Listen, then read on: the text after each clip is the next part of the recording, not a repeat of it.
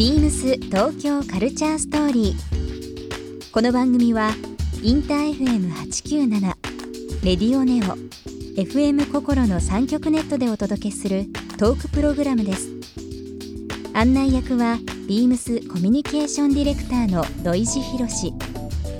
今週のゲストはストリートスタイルフォトグラファージャーナリストの紫藤玲ですフ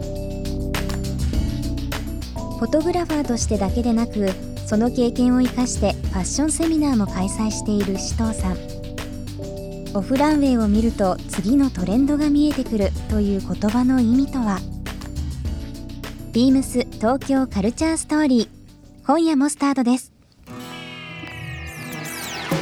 Beams. Beams. Beams Tokyo Culture Story. Beams Tokyo Culture Story. This program is brought to you by Beams. Beams. ありとあらゆるものをミックスして自分たちらしく楽しむ。それぞれの時代を生きる若者たちが形作る。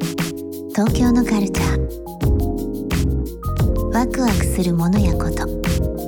そのそばにはといつもビームスがいる。ハッピーな未来を作りたい。東京のカルチャーは世界で一番面白い。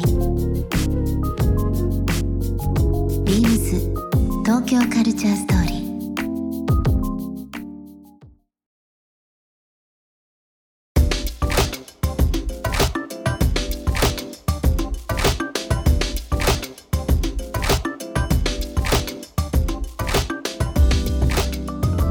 藤さん最近あのファッションセミナー開催されてますよね、そうですね。年に2回やってます。年に2回。はい。最近だとえ直近だといつ？11月の30日ですね。11月この間ですね、はい。30日。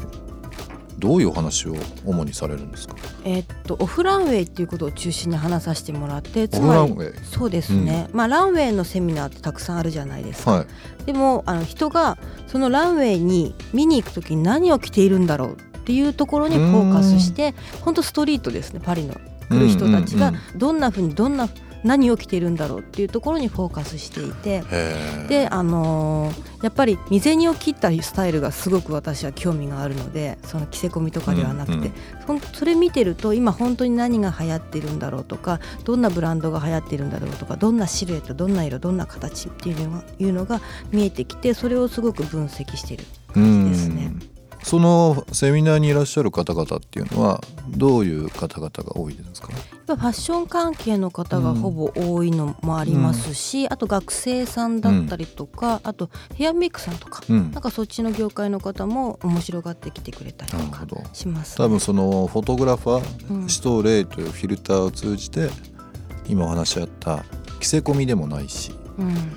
何かこうフラットなところの目線で今街で流行ってるもの気になるものっていうのをお話しされるだから結構その同業だけじゃなくてもいろんなジャンルの人が興味持ったりとかするんでしょうね。ね嬉しいことです。なんか本僕もそのファッション関係だとどうしても今シーズンこのブランドが強いとか当うん、なんか注目されてる流行りとかこの素材とか。そう。やっぱりそれがちょっと頭にの残残りながらいろんなものを見てしまうっていうのは正直あったりとかするんですよね。やっぱりそこスルーするわけにもいかないんで、うん。ただやっぱりその街という一番リアルな部分っていうのをうん、切り取って。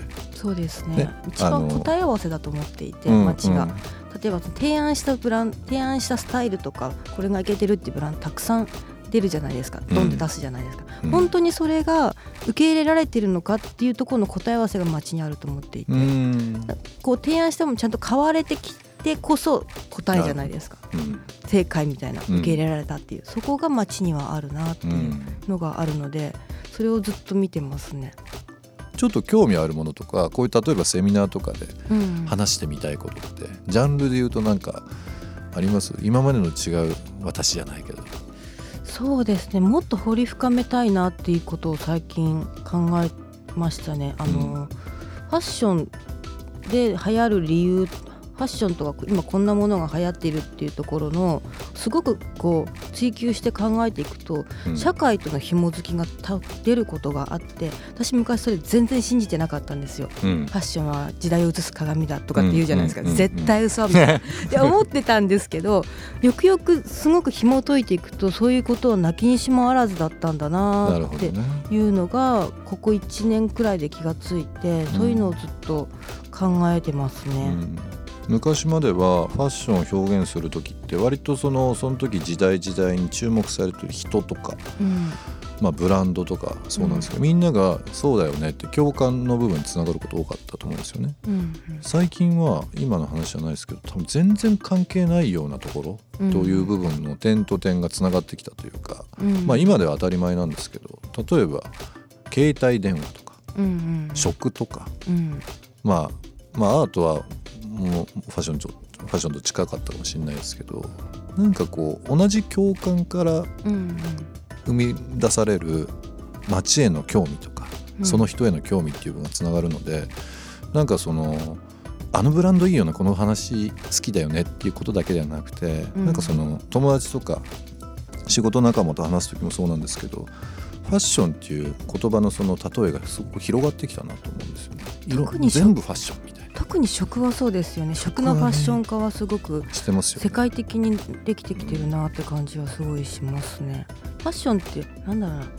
着てるものだけに限ったものじゃなくて何かしらのおしゃれなものっていう講義になって、うん。お茶しかり携帯しかりみたいな。ガラケーよりも iPhone の方がかっこいいよね、うん。ファッションだよね。うん。とかうーん例えば音楽だったら今 CD よりもカセットテープの方がおしゃれだよね、うん。ファッションだよね。って見られたりとか、うん。そういうふうにおしゃれっていう意味が広がっておしゃれイコールファッションみたいな感じになってるのかなってうん。気はします。でもなんかそういう世の中ってすごく面白いなと思うのがちょっと幸せになるじゃないですか。いろんなもの。別にその、高いものを買うとか高いものでお金払ってご飯食べるだけが幸せじゃなくて、うん。なんかこのパッケージ可愛いよねとかお菓子一つにしてもですよ、うん。なんか今まで普通というふうに見てたもの例えば本当にあの田舎で売られてるメーカーでもいいし道の駅で売られてるようなものでもいいんですけど、逆にそういったところのうん。なんか付加価値っていう部分がさらにうん。ファッションっていう部分にもつながったりだとかうん。興味っていう部分につながったりとかするのでまあ本当に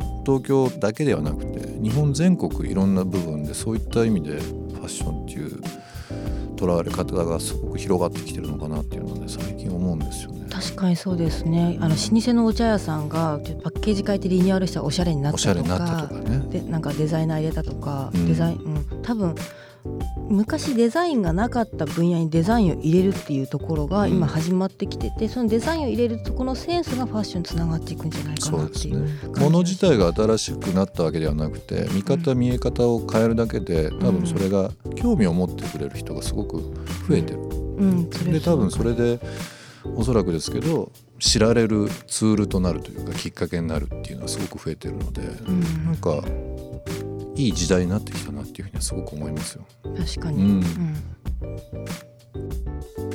ビームス東京カルチャーストーリーここで一曲。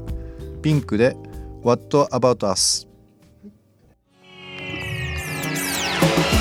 ビームス東京カルチャーストーリー。番組では皆様からのメッセージをお待ちしています。メールアドレスは beams897 アットマークインター FM.jp ツイッターはハッシュタグ beams897 ハッシュタグ beams 東京カルチャーストーリーをつけてつぶやいてください。またもう一度お聞きになりたい方はラジコラジオクラウドでチェックできます。